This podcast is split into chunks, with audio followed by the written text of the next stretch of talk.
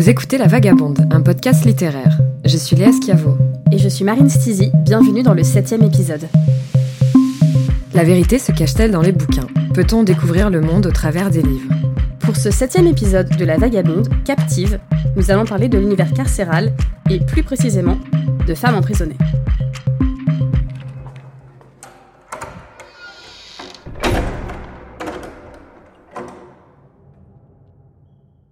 Elles sont captives, emprisonnées à tort ou à raison, dans la fiction ou la réalité. Nous allons parler de ces femmes qui ont été détenues et de celles qui ont raconté leurs histoires. La prison, surtout pour les femmes, n'est pas quelque chose qui se raconte. Parce qu'elles sont une part minime de la population carcérale. En France, par exemple, elles ne représentent que 3,5% de la population carcérale. Elles sont largement mises au second plan, voire victimes d'injustice à l'intérieur de l'institution, et totalement invisibilisées. Malgré cette invisibilisation évidente des détenus, de leur quotidien et de leur réalité, c'est un sujet particulièrement traité dans les productions artistiques, la pop culture, la littérature, et peut-être particulièrement aux États-Unis, pays qui compte l'une des plus grandes populations carcérales au monde.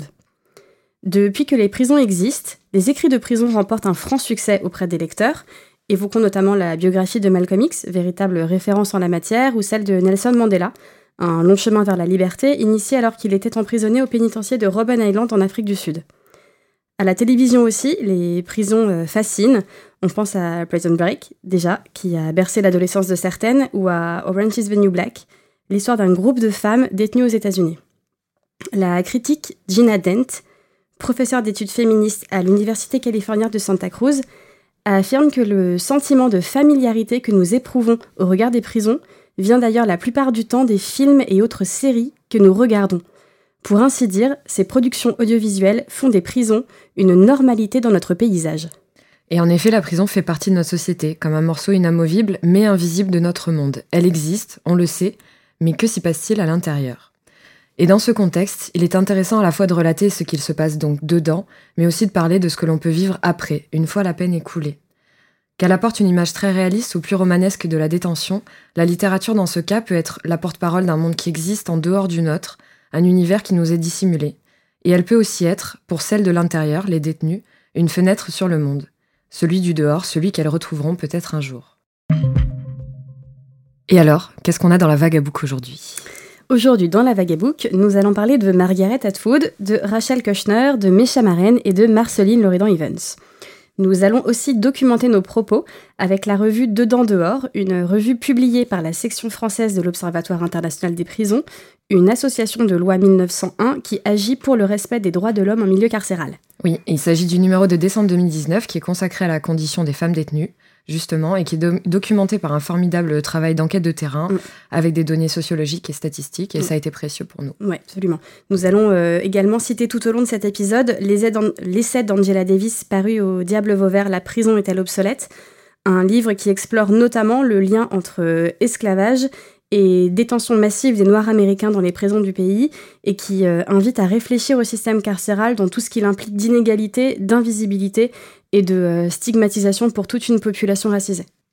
Alors Margaret Atwood a publié euh, en 1996 Captive. Margaret Atwood, vous la connaissez, c'est l'autrice canadienne qui est l'autrice donc de La Servante écarlate. Captive raconte l'histoire de Grace Marks, une jeune domestique impliquée dans un double meurtre et condamnée à perpétuité pour cela. Une quinzaine d'années après sa condamnation, euh, elle est jugée innocente par une partie, de la communauté. Elle devient donc la patiente d'un jeune psychologue, le docteur Jordan, euh, qui officie aux premières heures de la psychanalyse. Est-elle coupable? Que cachent ces trous de mémoire dont elle dit être la première victime? Alors, le Mars Club a été publié en août 2018 aux éditions Stock. Euh, c'est un roman de l'américaine Rachel Kushner. Il raconte la vie de Romy Hall, 29 ans, prisonnière d'une prison pour femmes californienne, condamnée à une double peine à, perpétuité plus 6 ans, après avoir assassiné un homme qui la harcelait. Euh, Romy survit tant bien que mal en s'accrochant à l'espoir de retrouver un jour son petit garçon. Le roman oscille entre souvenir à San Francisco, quotidien en prison et la raison de son arrestation. Le premier roman de Mesha Maren vient d'être publié chez Gallmeister. Intitulé Sugar Run, c'est un livre très cinématographique qui nous plonge dans l'après. L'après-prison pour une femme nommée Jodie et qui a vu sa peine à perpétuité se transformer du jour au lendemain en liberté conditionnelle. Comment réapprendre à vivre? La vie nous laisse-t-elle seulement une nouvelle chance? C'est tout le sujet de ce premier roman.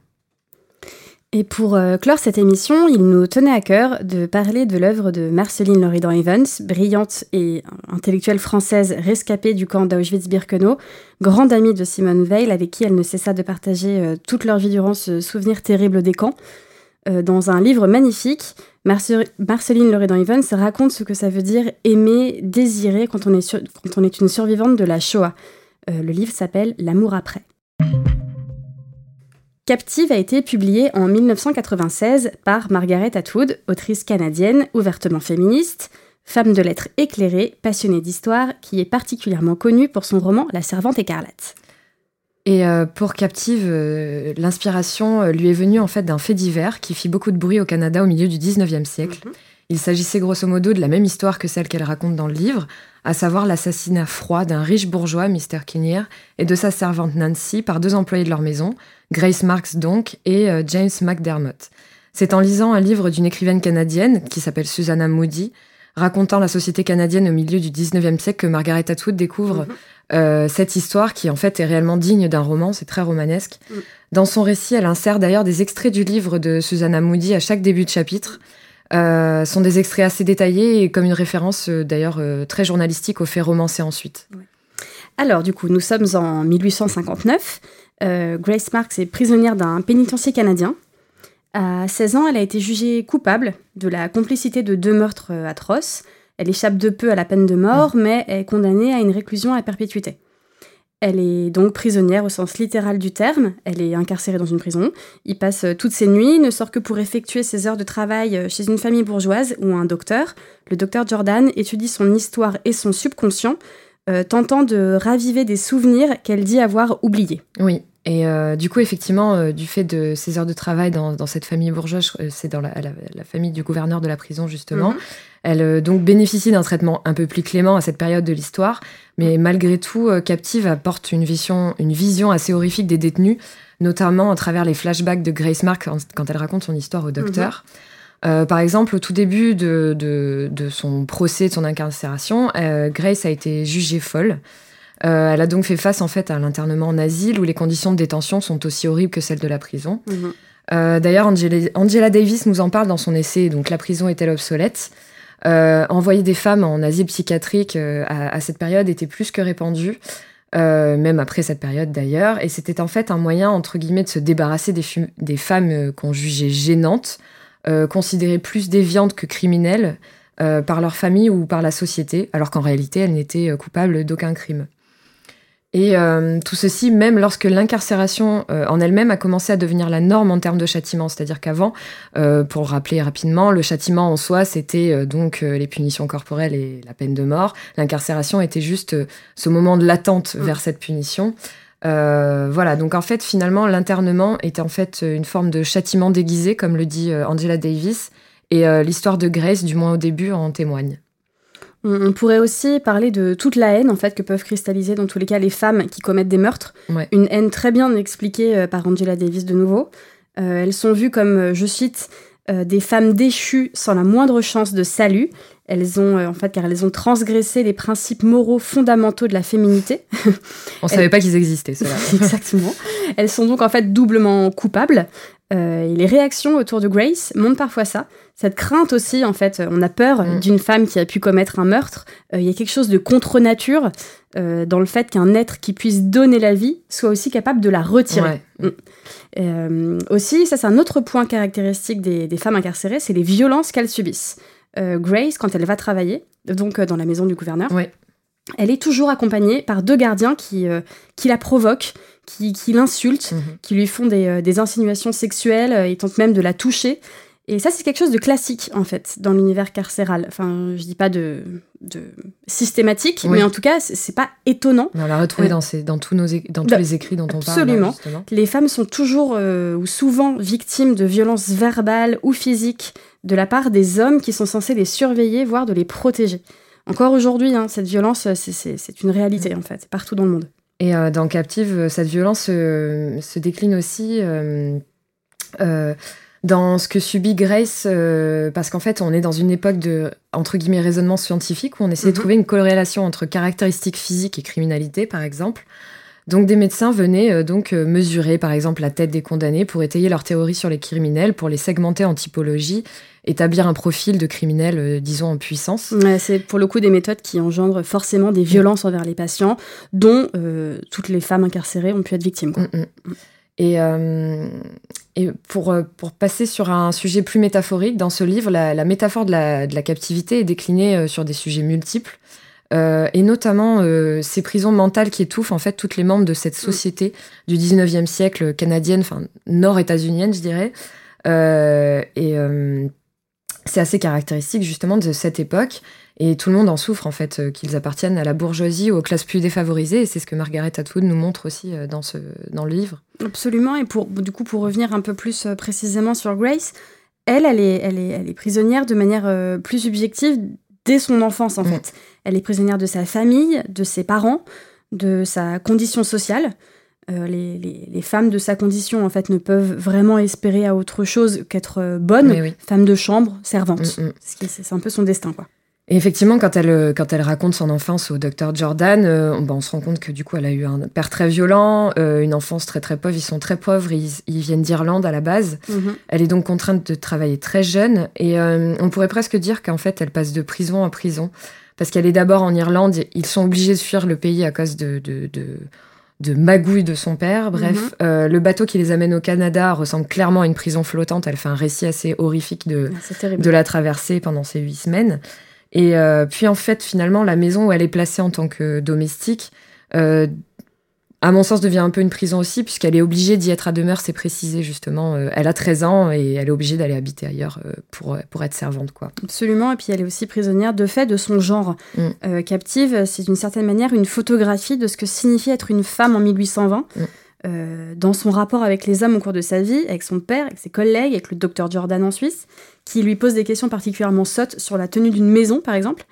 Euh, mais d'ailleurs, pendant qu'on parle de lui, euh, le, personnage du docteur est très intéressant, car en fait, d'un côté, il est très évolué pour son temps, mhm. notamment sur les questions sociales, et bien sûr, oui, oui, bien sûr, et sur les questions psychologiques.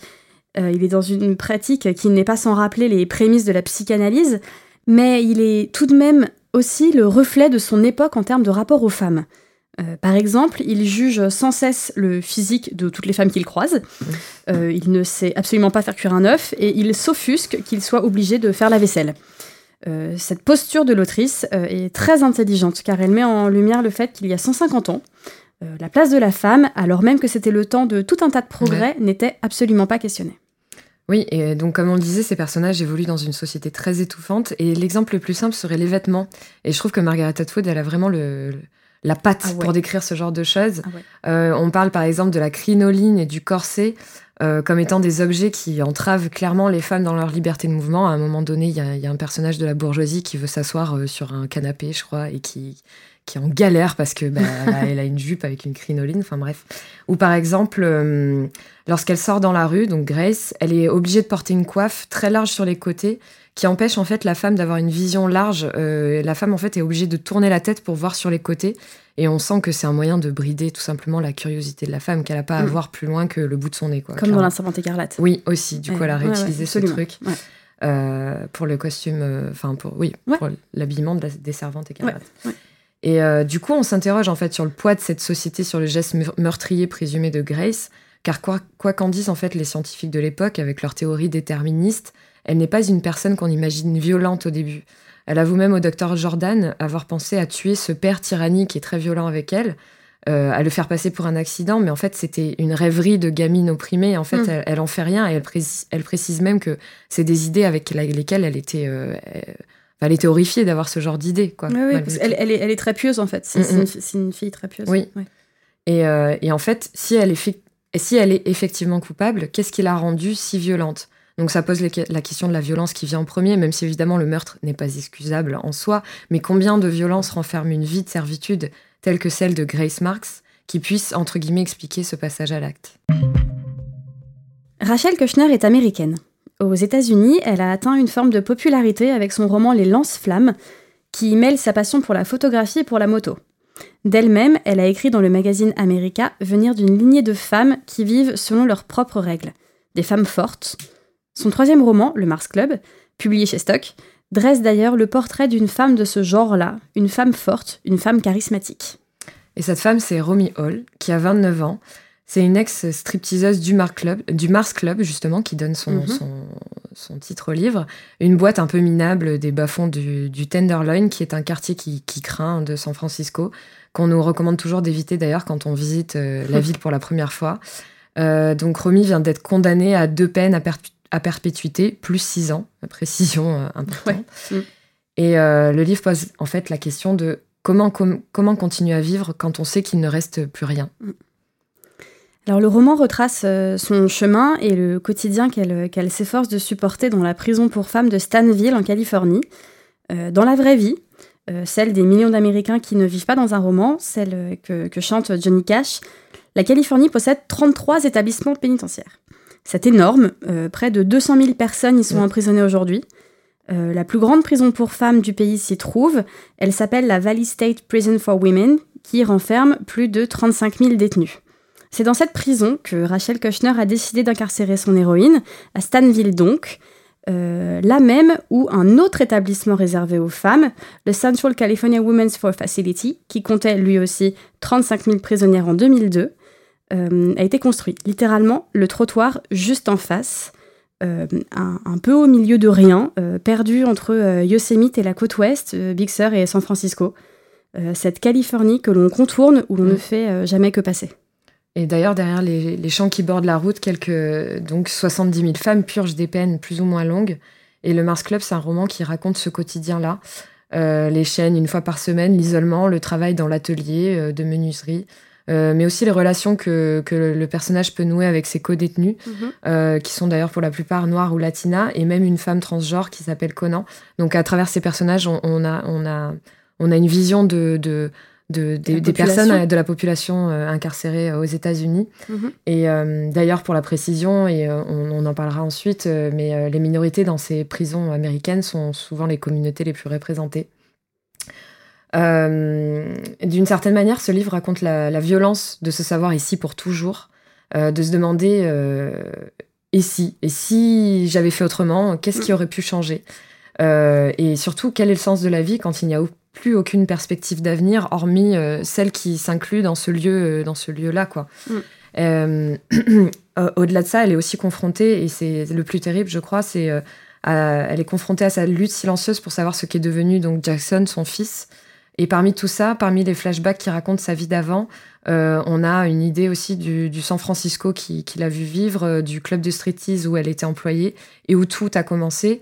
Et finalement, il y a une seule question persiste. Euh, que lui est-elle arrivée en fait? Comment, comment, mm. euh, comment euh, elle a fait pour se retrouver là, privée de toute liberté et condamnée à ne plus jamais revoir ni San Francisco ni ses rues? Mm.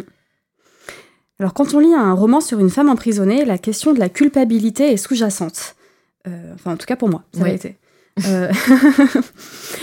quelle faute en fait peut-on pardonner en tant que lecteur, lectrice en l'occurrence euh, que faire si on s'attache à un personnage dont la faute nous dépasse?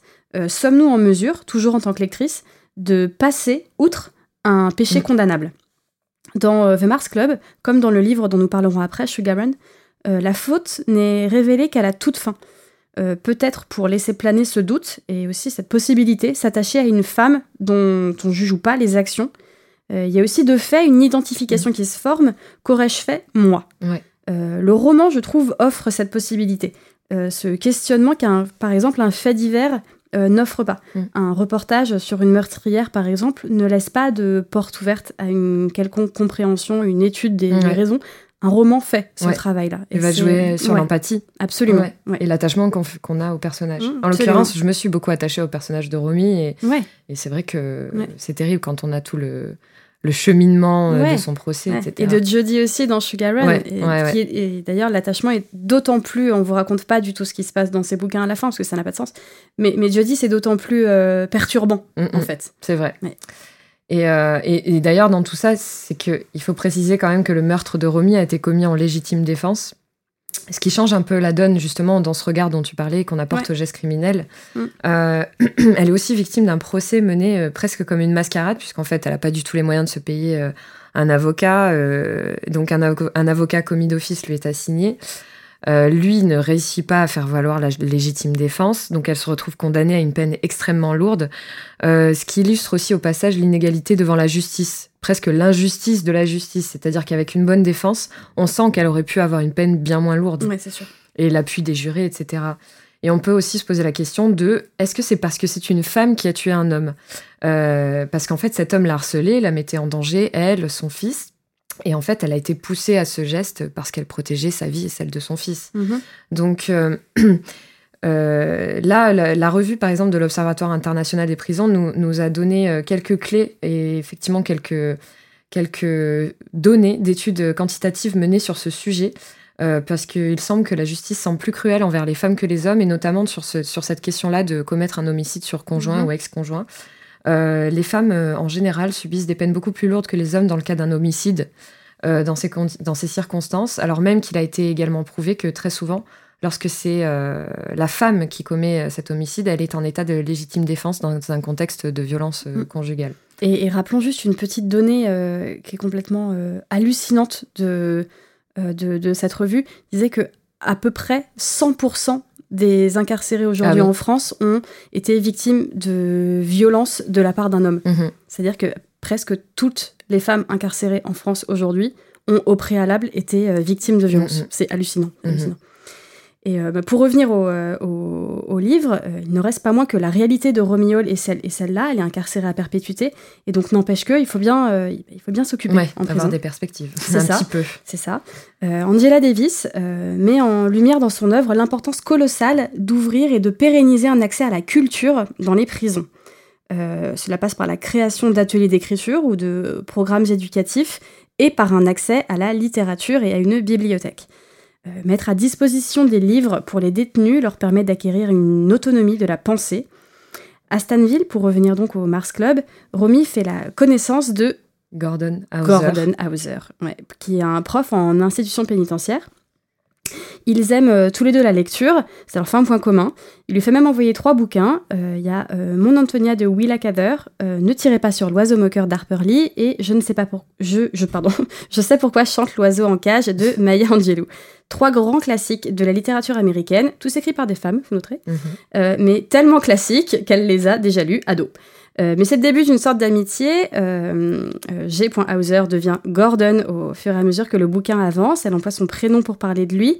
une familiarité se crée. Elle le protège un peu quand on se moque de lui, ce que beaucoup font.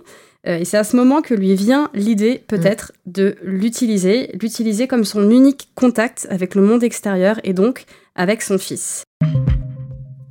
Ce livre et celui de Margaret Atwood sont en fait, pour moi, à mon sens, les plus parlants des conditions de détention pour les femmes condamnées.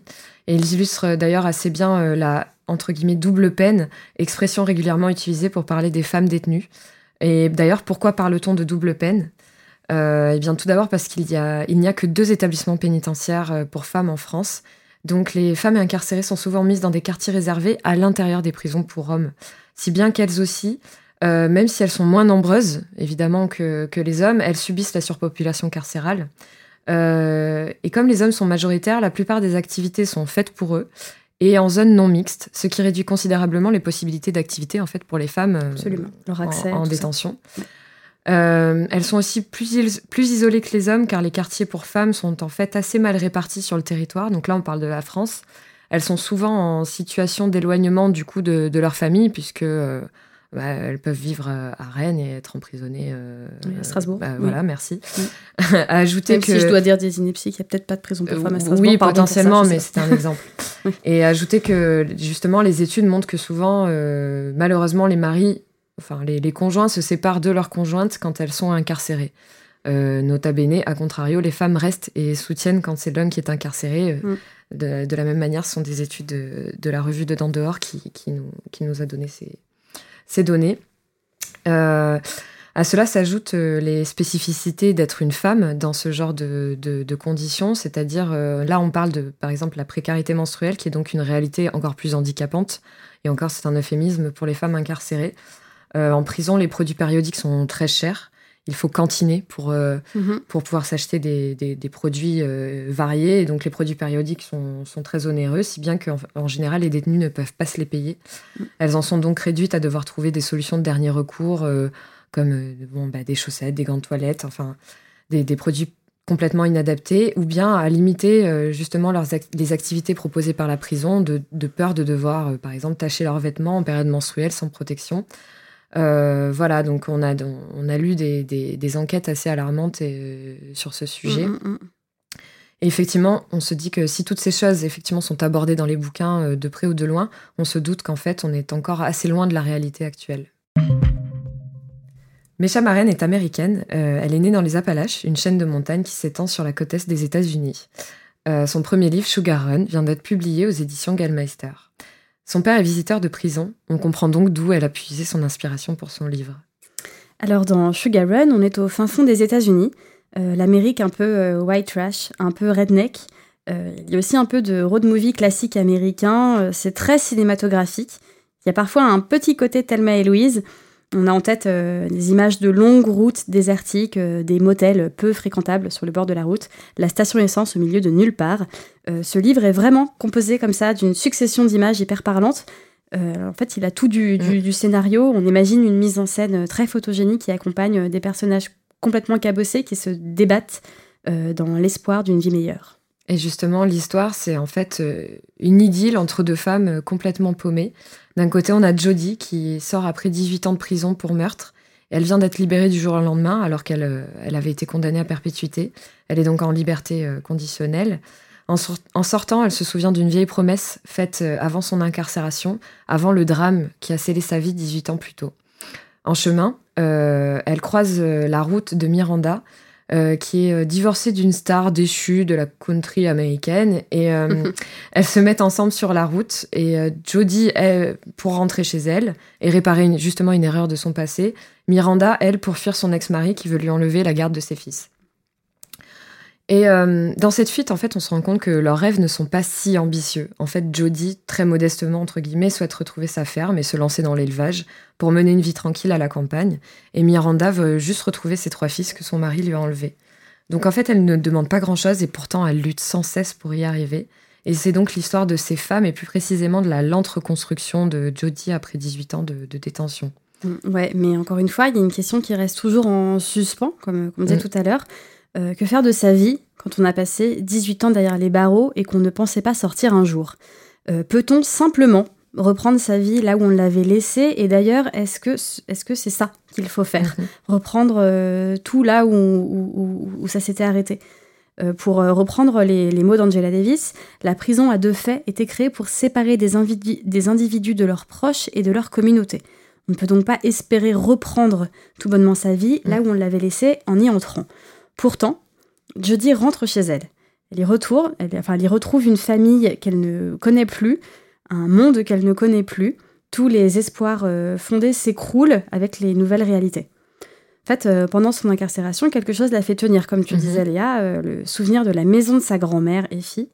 Et quand elle est libérée, retrouver cette maison devient une possibilité, une réalité. Retrouver le terrain, faire pousser un potager, euh, vivre simplement. Ouais. Quoi. Et, mais en fait, quand elle, quand elle y parvient, elle réalise que son rêve a été une, une chimère, puisque le terrain ne lui appartient plus, Mhm. n'appartient plus à sa famille. Euh, ça a été racheté entre-temps, donc même un rêve aussi simple que cultiver la terre, la terre de ses ancêtres, Mhm. euh, n'est pas accessible à Jodie. Elle est condamnée aux magouilles, aux mauvais whisky, aux relations malsaines. Son frère euh, Denis qui lui demande, mais en fait qui ne lui laisse Non, absolument pas le choix, d'entreposer de l'herbe dans sa maison, euh, alors qu'elle est en liberté conditionnelle quand même, Mhm. euh, et qui lui demande ensuite d'héberger une Mexicaine sans papier. Il y a un peu un acharnement du destin, un déterminisme social évident et incontournable. Mm, mm. Et ça, ça- pointe du doigt le fait qu'on ne se rend pas compte à quel point ce réapprentissage de la liberté est difficile. Ouais. Euh, il suffit pas juste de se dire tiens, euh, j'ai. Mm. obtenu ma liberté conditionnelle et voilà, on, on- on avance comme ça. En fait, on sent déjà, on sent euh, tout au long du livre que euh, son libre arbitre, qui, qui vient de lui être euh, restitué avec la liberté, lui pèse comme un vrai fardeau. C'est-à-dire que les décisions qu'elle prend sont toujours teintées de maladresse, d'inconfort, et pèsent énormément toutes sur sa conscience, parce que euh, bah, quand elle était incarcérée, euh, elle n'avait pas de libre arbitre. Donc c'était. Elle n'avait pas de décision. À voilà. Donc euh, elle, elle, elle, fait ce, ce premier apprentissage et c'est assez difficile. Et, euh, et puis de manière plus concrète, il faut réapprendre à vivre et aussi essayer de fonder de nouveau quelque chose. Et donc il faut gagner de l'argent pour ça. Donc elle se met en recherche d'un travail. Euh, sauf qu'avant sa libération, elle n'avait pas pensé à la difficulté que ça pouvait représenter. Euh, déjà, pour commencer, elle a été euh, incarcérée à 17 ans. Donc, euh, donc elle, elle, ne sait rien en fait du monde du travail. Et, euh, il faut penser aussi que bah, la société elle-même est très frileuse à l'idée de réinsérer des ex-détenus dans le circuit professionnel.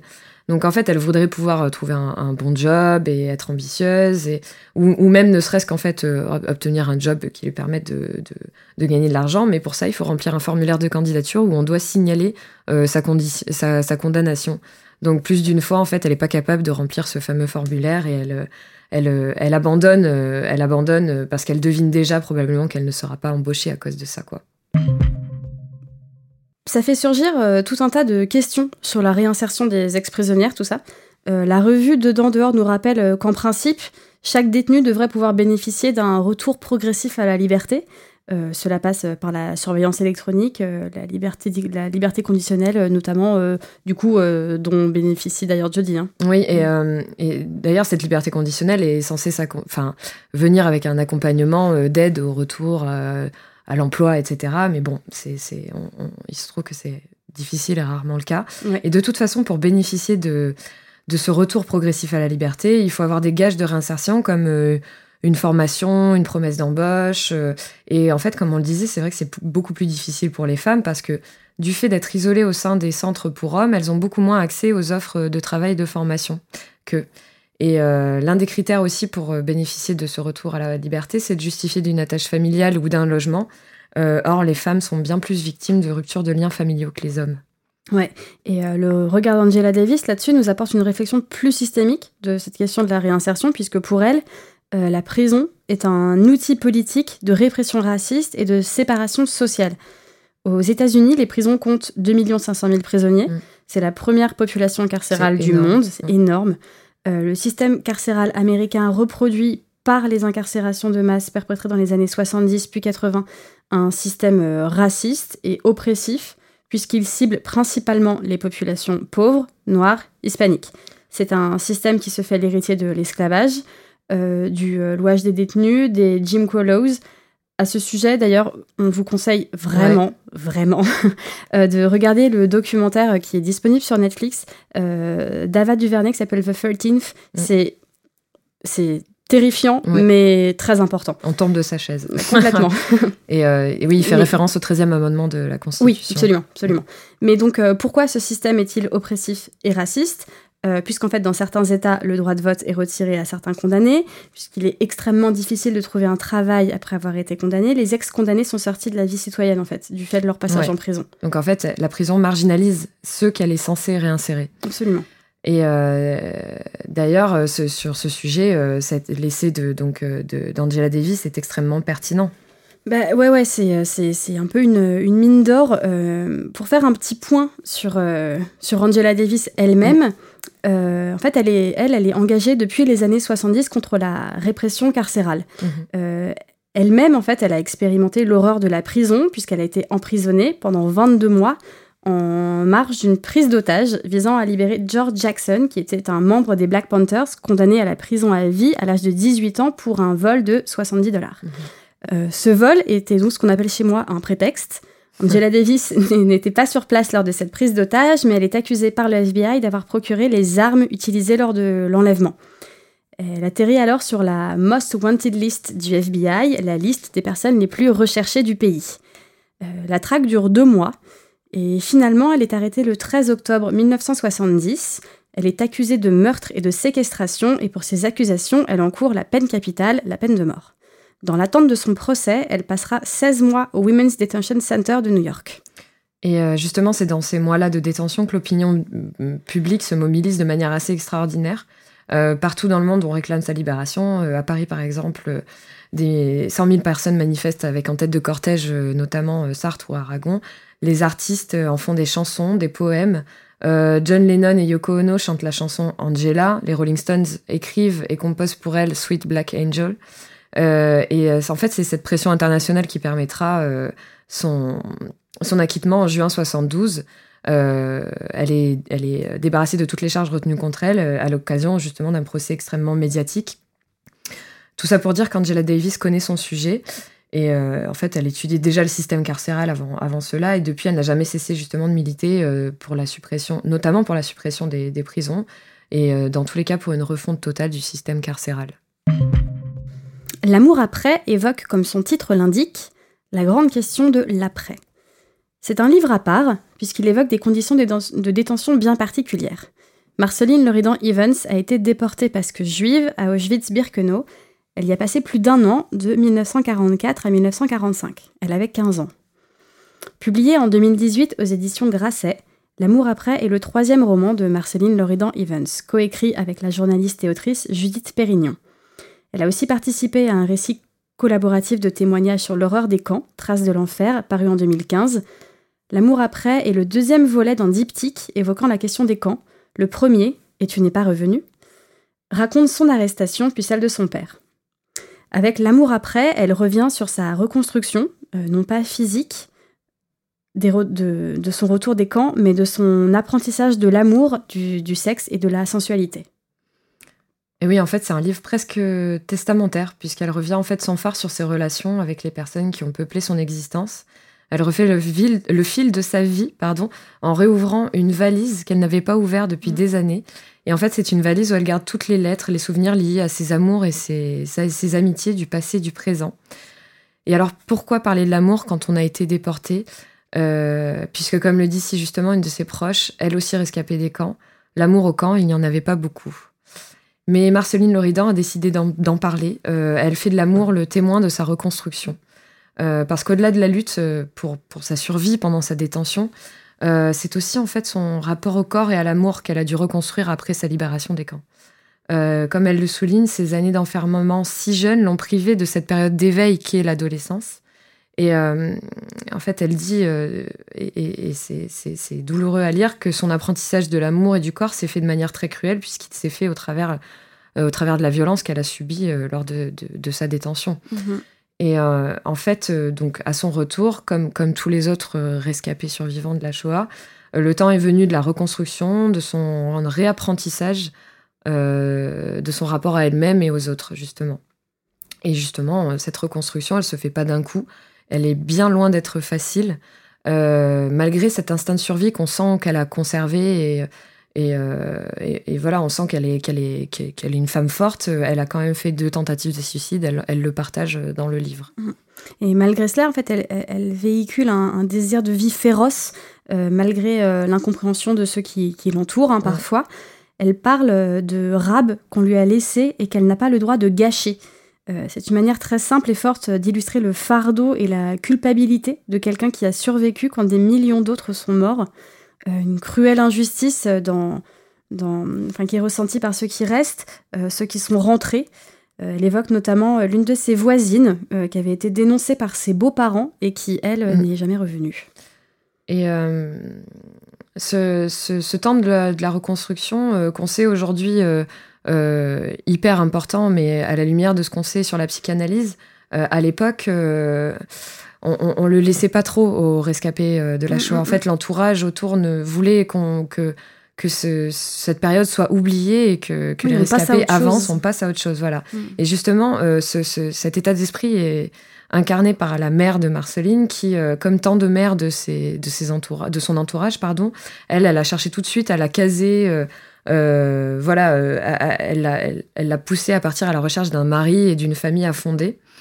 Euh, mais Marceline n'a pas cédé tout de suite à ce schéma justement préconstruit pour elle.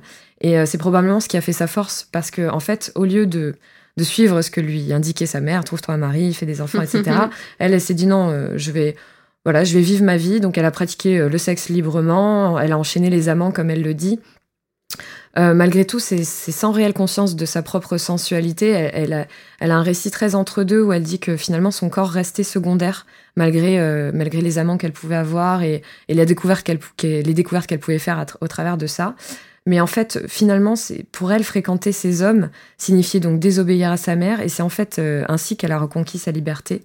Donc pas vraiment par le plaisir, c'était plus un moyen en fait pour, pour arriver à une fin en fait. Mais à cause de son, de son passage à, Birkenau, elle a, elle a aussi été privée de l'éducation normale d'une fille de son âge. Une gamine de 15 ans, en fait, aurait dû être à l'école. elle devient alors une, une jeune femme boulémique de culture. Euh, elle, a cette phrase En me déportant, on m'avait aussi arraché à l'école et je préférais me pencher sur ce que je n'avais pas appris que sur ce que j'avais vécu. Donc, euh, lire pour ne plus penser sans doute, euh, apprendre, donc apprendre, apprendre toujours pour échapper aux souvenirs que, quand, quand, se rappeler devient trop douloureux. Ouais, et en fait, c'est son désir d'avancer. qu'elle accomplit par la créativité. Elle parle de construire sa bibliothèque imaginaire, mm, mm, justement. Mm. Et c'est avec cet éveil créatif et culturel qu'elle préfigure aussi les combats féministes du début des années 70, mais euh, accessoirement avec 10 ans d'avance. Euh, justement, sa boulimie de culture euh, la, pousse à se renseigner, à, éveiller sa conscience politique et militante. Et aussi, on le voit à travers la correspondance qu'elle restitue dans le roman, cette correspondance qu'elle a avec ses amis de, de, l'époque, où elle parle toutes hyper ouvertement justement de l'avortement, de la liberté. Elle se, elle se remémore aussi une jeunesse loin des carcans et de l'autocensure, de l'autocensure pardon, euh, justement euh, dans le Saint-Germain-des-Prés des années 50. Euh, voilà, elle a un vrai désir de, de, liberté en fait. Elle en vient même faire à, faire une analogie en fait entre les camps et la privation de liberté qu'ils représentent et la vie maritale et le carcan traditionnel. Elle dit il faut déserter les modèles, fuir leurs pièges, leurs barbelés invisibles. L'importance, c'est d'avoir de l'air, alors tout peut commencer. alors son dérivatif, sa guérison sera justement de se tourner vers le collectif, euh, l'universel. Mhm. L'engagement politique et militant, entre, entre, autres par le cinéma, euh, pour finir par mettre euh, sur pellicule sa propre existence à la fin de sa carrière. Mhm. Euh, et, finalement, on, s'aperçoit que la guérison ne, ne, passe pas, comme on pourrait l'attendre, par l'amour ou le sexe, mais par le travail et l'accomplissement créatif. Euh, elle fait référence à son deuxième mari, euh, qui l'aide à devenir ce qu'elle veut véritablement être. Mais ce n'est pas par l'amour qu'il se porte qu'elle arrive à cela, c'est parce, parce qu'ils accomplissent mhm. ensemble en tant que couple. Il, est elle est, enfin, il est réalisateur de cinéma, elle l'accompagne dans son travail, ils se nourrissent l'un de l'autre euh, de leur euh, créativité commune. Ouais. Et en fait, euh, ce qui est intéressant là dans ce, dans ce bouquin, justement, c'est que son récit, qui est donc très intime, se, se met, en miroir, met en miroir une tragédie humaine à l'échelle des millions de vies. Voilà, et c'est cette intimité d'un parcours amoureux et sexuel d'une rescapée, c'est c'est assez. Euh, c'est très fort. C'est très fort. Ah ouais, c'est très émouvant. Et justement, il y a sans cesse des allers-retours entre la catastrophe qui s'est vécue en collectif et, euh, et, la solitude, ce vécu très individuel finalement de l'après, de la reconstruction. Et du coup, même si elle a beau faire référence à un cas, donc du coup très particulier de parcours de vie, puisque les, survivants de la Shoah étaient, très peu nombreux, c'est un, un, récit qui résonne en fait de manière très universelle parce qu'il y intègre aussi les expériences d'autres femmes, ses contemporaines, euh, qui lui ont confié dans les lettres, voilà, comme on disait, réflexion sur l'avortement, la détention, la vie maritale, euh, la vie professionnelle ou la créativité. Parler des femmes incarcérées est un bien vaste sujet. Et pour conclure cet épisode, nous avons envie aussi de parler de ces avocates, journalistes, militantes, injustement emprisonnées partout dans le monde. Nous aurions pu par exemple parler de Nasrin Sotoudeh, avocate iranienne et militante pour les droits de l'homme, dont la peine est passée cette année de 5 à 38 ans de prison, en plus d'être condamnée à 148 coups de fouet. Nous aurions pu parler euh, d'Asli Erdogan, écrivaine turque emprisonnée en 2016 en même temps que 20 autres personnes membres comme elle de la rédaction d'un journal opposé au régime de celui qui, ironie du sort, porte le même nom qu'elle et qui est à la tête du pays, Erdogan. Nous aurions pu parler de Hajar Ressouni, emprisonnée au Maroc pour avortement illégal et relations sexuelles hors mariage, ou de l'avocate et militante Asa Suliman en Égypte. Parler des femmes emprisonnées, c'est aussi parler d'elles, de toutes ces femmes qui se battent contre les violences et les injustices. Des femmes emprisonnées pour des raisons que nous ne comprenons plus aujourd'hui, que nous ne pouvons ni comprendre ni tolérer. Des femmes emprisonnées par exemple pour adultère ou pour avortement. Des femmes emprisonnées parce qu'elles sont des femmes, tout simplement. Avant de clore cet épisode, nous voulions vous parler de quelque chose. Il s'agit d'une initiative qui s'appelle Aux oubliés, et l'idée est de récolter des livres personnalisés par un mot, une lettre, et de les envoyer ensuite à des femmes en prison. N'importe qui peut, participer, vous, nous, bien sûr. Euh, vous pouvez envoyer le livre de votre choix avec le message de votre choix. Aux oubliés est une initiative culturelle, féministe, poétique et solidaire lancée en Espagne il y a un an par Maria Rufilanchas, designeuse espagnole, féministe et militante. Elle avait, alors collecté près de 800 livres qui furent ensuite distribués à la prison d'El Soto à Madrid et inauguré avec les détenus un échange sur le pouvoir de la littérature. En France, le premier envoi aura lieu en mars à la prison de Fleury-Mérogis. Rendez-vous sur ausoubliés.org pour connaître toutes les modalités de participation. Merci d'avoir écouté cet épisode de La Vagabonde. Merci. Merci à Bastien Jackson pour la réalisation et le montage et à Théophile Denis pour la musique. Vous pouvez toujours nous retrouver sur les réseaux à La Vagabonde Podcast. À bientôt. Salut.